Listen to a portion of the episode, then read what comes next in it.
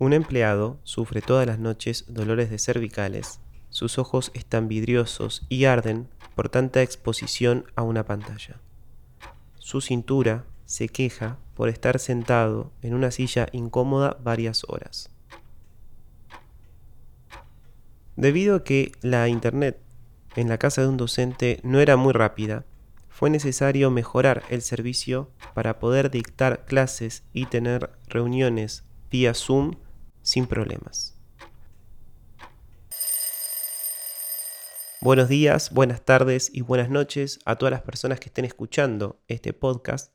Hoy vamos a hablar de una pandemia que también está teniendo lugar eh, actualmente en nuestros tiempos, que es la pandemia de la precarización laboral.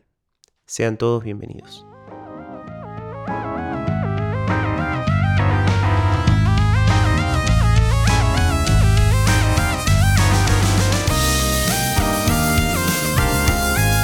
Despeja tus oídos y pone el bocho en remojo.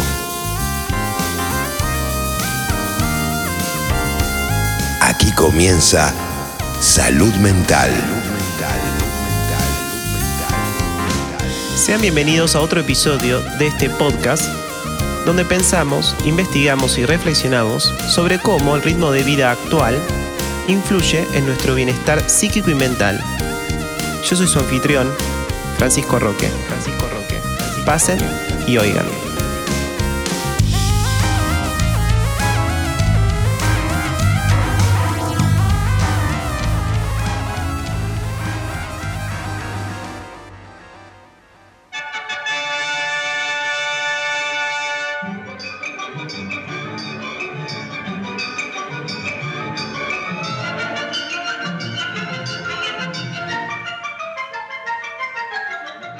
Quise empezar el capítulo de hoy con la música de la película de Chaplin, Tiempos Modernos, porque es una mm, interesante forma de arrancar a hablar del tema de hoy. Chaplin en esta película retrata con humor y con ingenio agudo el feroz y devastador ritmo de trabajo en la producción por montaje.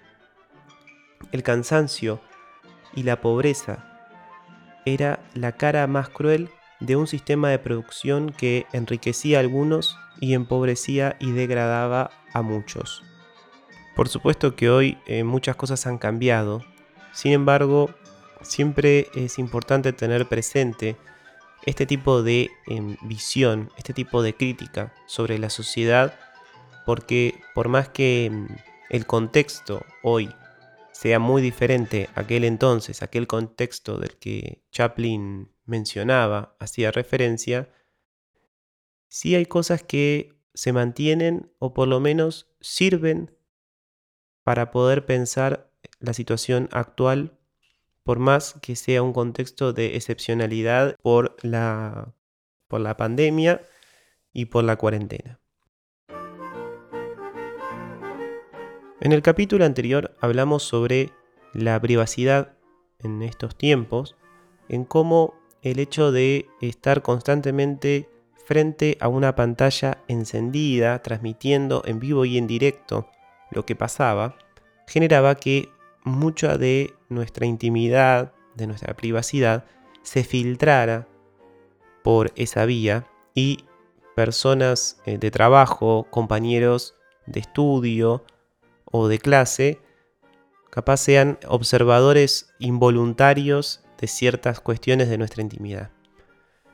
Hoy eh, vamos a profundizar sobre un tema que tiene mucho que ver con lo que hablamos en el capítulo anterior, pero hace más hincapié en la cuestión laboral. Desde que empezó la pandemia en todo el mundo, los trabajos, en general, aquellos que pueden mantenerse, comenzaron a desarrollarse exclusivamente a través de las pantallas, a través de dispositivos conectados a Internet. Es decir, que la conexión a Internet a través de los dispositivos es la herramienta fundamental para mantener las fuentes de trabajo que pueden mantenerse hoy en día en estas circunstancias.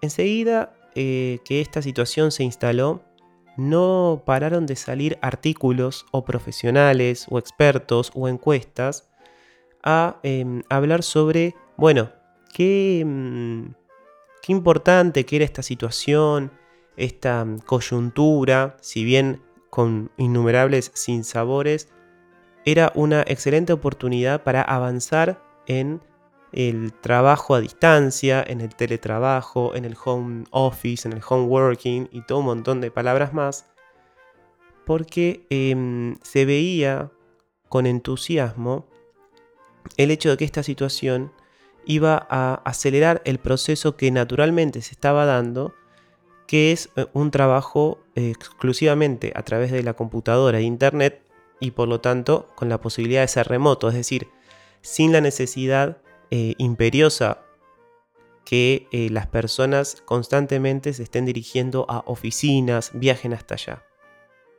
En este sentido, aparecieron muchísimas encuestas en donde em, indagaban sobre si las personas disfrutaban más el home working, el home office, que dirigirse a sus lugares de trabajo como habitualmente hacían antes de la cuarentena. Entonces veían medían si el nivel de producción era mayor, si la gente podía eh, trabajar más tranquila en la casa, fuera de la casa. Bueno, empezó a surgir un montón de artículos y demás que fomentaban esta idea de que lo que se estaba implementando cada vez más era el trabajo a distancia, el teletrabajo.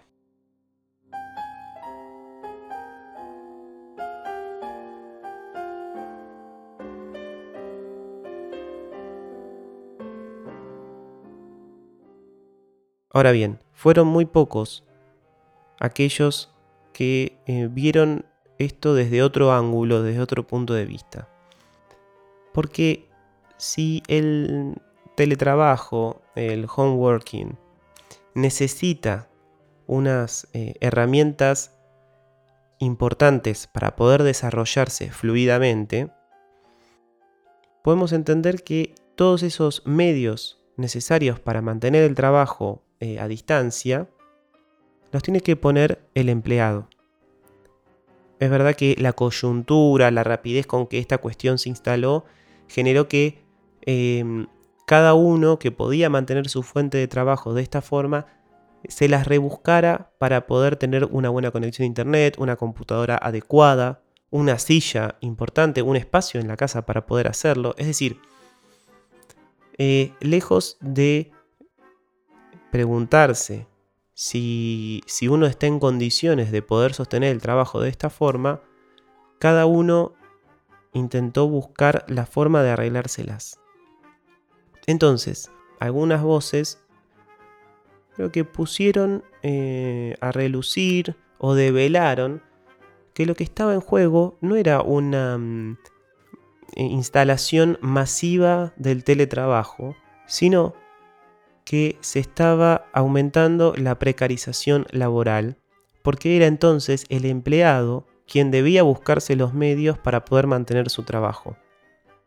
Entonces, ya no estaba solamente en juego la fuerza de trabajo del empleado, sino también los medios para poder poner en juego esa fuerza de trabajo. Desde eh, computadoras, como dije, con los dispositivos necesarios, cámara web, micrófono, una velocidad adecuada, internet lo suficientemente fluida para poder mantener conversaciones entendibles en vivo, lugar en la casa adecuado, una silla cómoda y demás cuestiones en las cuales ningún empleado estaba preparado debido a que la velocidad con que esto se instaló no permitió ningún tipo de preparación previa. Esta cuestión, esta salvedad, este resaltado no quiere decir o no implica que uno como, como trabajador busque todos los medios posibles para poder mantener su fuente de trabajo, porque trabajar es importante, mantener el trabajo pese a la pandemia, pese a la cuarentena, también es muy importante. El trabajo debe continuar porque el mundo no se detiene. Pero llamar a las cosas por su nombre es importante, para no caer en falsas ilusiones de progreso, tal como nos enseñó el gran Chaplin en su película. Podrás encontrar más contenidos del tema de hoy en mi perfil de Instagram, fran.enroque. Si te gustó este episodio, escucha más de salud mental en Spotify. Yo soy Francisco Roque, hasta la próxima.